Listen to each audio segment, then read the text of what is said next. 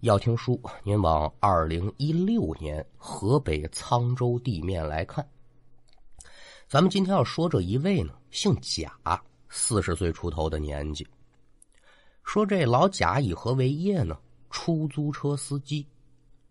说话这会儿正是晚上的八点多钟，老贾一如往常一般，把车由打家里开出来，准备上夜班嘛。捋顺着这条大道一直往前开，也就百十来米，耳听得身背后是嗡一阵发动机的轰鸣之声，把脸刚扭向这后视镜，就见一辆黑色的吉普车呢，由打自己车的右侧疾驰而过。好家伙，咱平时都在路面上跑，这领不丁的一下子能把人吓一跳。老贾如是一样，哎你。你真孙子呀！刚准备埋怨两句，就见由打左前方的树荫里出来这么一姑娘。姑娘是款动金莲，来到了路边就冲这老贾摆活手。眼见得有生意上门，老贾自然是不能不顾啊，把车停稳。姑娘上车还没等坐稳呢，就率先开口了：“师傅，我麻烦您。”您给我追前头这辆吉普车。追车这活呢，老贾常接，没多问，说了声好，可就朝前追。追可是追，但这两辆车的车型差距跟那儿摆着呢，又有交规和红绿灯管着。您说一时半刻的就追上，那是速度与激情，不是现实。刚开始还行，但渐渐的呢。这姑娘可就有点坐不住了，哎呦，师傅，麻烦您再快点，我我真着急。老贾心说：“您就是再着急，这大道也不是赛车场，你得容我时间呢。”想归想，嘴上不能这么说。哎，放心，姑娘，既然我接了你这活了，这车我准给你追上。不过说，你这到底什么事啊？这么急？咱有常坐出租车的，可都知道哈。这出租车师傅呢，有些就比较爱聊天所以老贾问这话也正常。他问归问，这姑娘可没明说。哎呦，这事儿一句半句的，我给您说不真着。总而言之，您越快越好，把他给赶上，否则说过了今儿个，我可就没机会了。一听这话，老贾心头纵然有千丝万想、一万个问号，那人家不说，你也不能上赶着问呢。可能是小两口闹矛盾呗，小情侣打架，继续追吧。简短结说，又追出去三个路口，就见这吉普车开始减速。老贾一瞧，哎，赶紧踩油门。眼看着就要追上的时候，就见这吉普车往右边一拐。朝着郊区的方向疾驰。见此情形，老贾跟这姑娘也是不由得叹气，但没办法，只能是继续追。这追可是追，就在这个吉普车转弯的时候，这车的尾巴上勾着这么一个东西，引起了老贾的注意了。什么东西呢？在他这个车的拖车钩上啊，挂着一个网兜。这网兜里面呢，装了不少的鸡蛋，具体说是多少，那没人数得过来啊。心知道这姑娘肯定跟吉普车里这人有关系，所以在车拐过去之后，老贾就问我说：“姑娘，我刚才瞧见这吉普车后面挂着这么一兜鸡蛋，这干嘛的呀？”姑娘听完是冷哼一声：“哼，干嘛的？防我的呗。”老贾一听，这真新鲜呢。说这这玩意儿能炒着吃，蒸鸡蛋羹，我可都知道哈。没听说过鸡蛋还能防人呢，这怎么个防法呀？师傅哎，我现在没时间给您多解释了，您就赶紧追这车也就罢了。老贾自讨个没趣儿，苦笑一声，不再言语，是专心开车。又追出去约莫十多分钟。老贾就跟着这辆吉普车来到郊区了，而周围这景色也是越来越荒凉。好在说吧，仗凭着天上有明月高悬，能见度还是不错的。到了这会儿，不光是这姑娘，就连老贾都有点急了。哎，你小子，你开这么快，你干嘛去呢？你你想怎么着呀？这姑娘为什么就非追你不可呢？还说过了今天晚上就没机会了，因为点什么事儿呢？另外，他这车上挂着鸡蛋，有什么讲究？心里头这一万个问号，一个都没得到解答的时候啊，就见前面这吉普车突然之间减速了。老贾一瞧，得嘞，机会来了，猛踩油门，很快这可就追上去了。赶等两车并排之后呢，老贾放下车窗，滴滴摁了几声喇叭，示意对方啊，你停车，别再动会了。但这吉普车可没有一点要停的意思。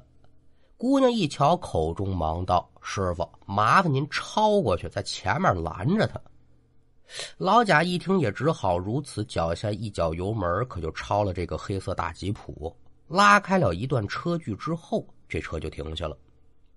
车子刚刚停稳，老贾就听到身背后是车门声响，扭头再一看，这姑娘不在车上了。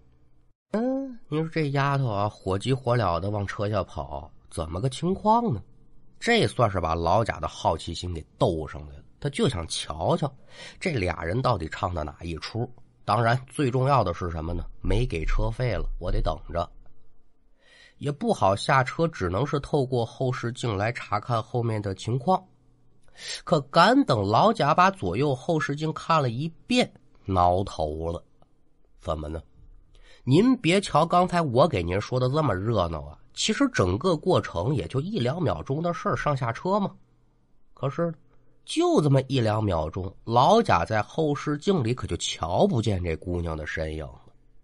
您说这人走得快，那也不能这么快呀，上后面的车了，所以一瞧不见人，老贾就连忙下车查看。可也就是刚刚下车，还没来得及关车门呢，耳听得身背后传来一男子惊呼之声，紧跟着就是车门被打开的声音。老贾是急忙扭头望去，就见呢，有打吉普车的驾驶位窜出这么一中年男子，口中是一边大喊：“饶了我，饶了我吧！”然后就朝着来时的方向奔逃。老贾弄不明白呀，这姑娘怎么就这么快上了人家的吉普车了？这男的好家伙，慌慌张张往下跑，他是要在里头行凶是怎么着啊？这种情形之下，同志们，咱所有人的看法都是什么呢？男的下车了，女的跟车上坐着，这是没毛病的。老贾如是一样，快步来到吉普车前，就想问问这姑娘：“您这闹的是哪一出啊？你们闹不管，先把钱给我结了。”可赶等老贾来到吉普车前，是车里车外、车前车后，看了这么一圈，却惊讶的发现这车内是空无一人。嗯，这可邪了门了，人呢？整愣神这功夫，远处那男人的惊呼声再次把老贾拉回到现实。这事儿要想搞明白了，看来就只能找那男的。所以老贾是未多做停留，几步跑到自己的车前，上车，发动引擎，调转车头，朝着那男的就追。一分钟都没用上，车子可就追到了近前，用车把男人拦下。下车之后呢，跑到这人跟前也不等老贾说话，就见这男人如同遇到了救命稻草一般，砰，可就把老贾大腿给抱住了。大哥。求求你救救我吧！涕泪横流啊！站起来七尺多高的大老爷们儿，人在情绪激动的情况之下，他说话不甚清楚。老贾一瞧这男人，半天也说不到正题上。我救你，我拿嘛救你？可就拿话安慰他：“哎，兄弟兄弟，你先别激动哈，咱有什么话呢？慢慢的说。正好我也有话问你。”老贾这话说完，男人的情绪算是缓和了一些。大哥，咱别跟外头说，咱先上车。你把这车弄亮堂点，行吗？那那你那车呢？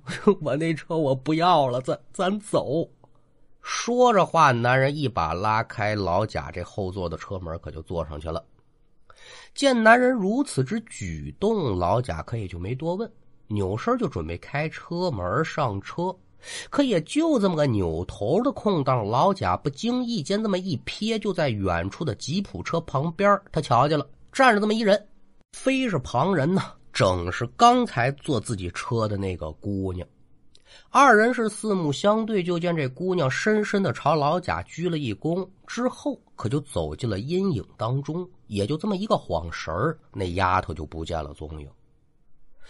老贾本来就纳闷儿见此情形，心中更是百思而不得其解呀！我今儿晚上遇见这都什么事儿啊？而车里这男人见老贾迟迟不上车，是连忙催促：“大哥呀，咱别愣着了，开车走吧！”哎哎哎，走啊走啊，兄弟！这边答应着，老贾就朝后面瞧了一眼，这可就开门上车了。那叔不要麻烦。老贾一直将这车子开到了主干道，找了这么一处宽敞明亮之所在，将车停稳，这才有功夫打量后排座这中年男子。乍一看呢，只见这男人脸色是蜡汁黄，眼圈黢黑，眼眶深陷，憔悴中仿佛还带着一丝惊慌之色。见老贾将车停稳，男人可就问了：“大哥，有烟吗？”老贾点头，把烟递给这男的。男的把烟点着，大口大口的就嘬呀。趁这空档，老贾就将心中的疑问问出来了：“我说兄弟，刚才那姑娘跟你什么关系？她为的什么？”这话可没问完，只见这男人身躯是猛然一震，几声剧烈的咳嗽，把刚刚吸进去的烟可就都给吐出来了，手中夹着香烟也都扔在车厢里头了。惊惧之色显露无疑，这么跟您说吧，就差尿裤子了。老贾一瞧，是连忙回身把车厢里这烟捡起来，丢出车外。不等开口，男人说了：“大哥，我求求你，一定帮帮我吧！这些个日子，我被他折磨的连命都没有了。”哎，你这怎怎么意思呀？男人缓了好大一会儿，这才开口。我跟您说，您可千万别害怕啊！啊，你说，您刚才让我停车的时候，我不是不停，我是不敢停，因为您车上拉那女的，她压根儿就不是一活人。老贾一听，周身上下不由得就是机灵灵打一冷战。啊啊啊！不是活人，那难不成是？男人点了点头，这算是印证了老贾的猜测了。至于说这姑娘是何许人也，男人为什么说她不是活人，以及她车尾为什么悬挂鸡蛋，还有男人现在这副惨相，这事儿要给您说明白了，咱得把这书往回倒，倒到什么时候呢？一个礼拜之前，就在他们现在停的这条道上，有这么一辆黑色吉普车，把一个夜归的姑娘撞倒在地。这姑娘特惨，当场死亡。肇事司机呢，因为是酒后驾车，一摸这姑娘不喘气儿了，好家伙的，我这惹了大祸了。干嘛呀？没有选择报警，也没有选择去救治这个姑娘，而是选择了非常非常不明智的做法，肇事逃逸。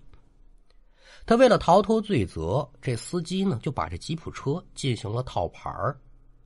事发地点属于郊区，监控力不足啊，所以一时之间呢也没调查出来这肇事司机到底是谁。侥幸心理作祟之下，肇事司机就以为这事儿就过去了呗。可不成想，在事故发生的第二天，那姑娘的亡魂就找上门了，而且在这之后的几天，这姑娘是以不同的方式出现在肇事司机的身边啊。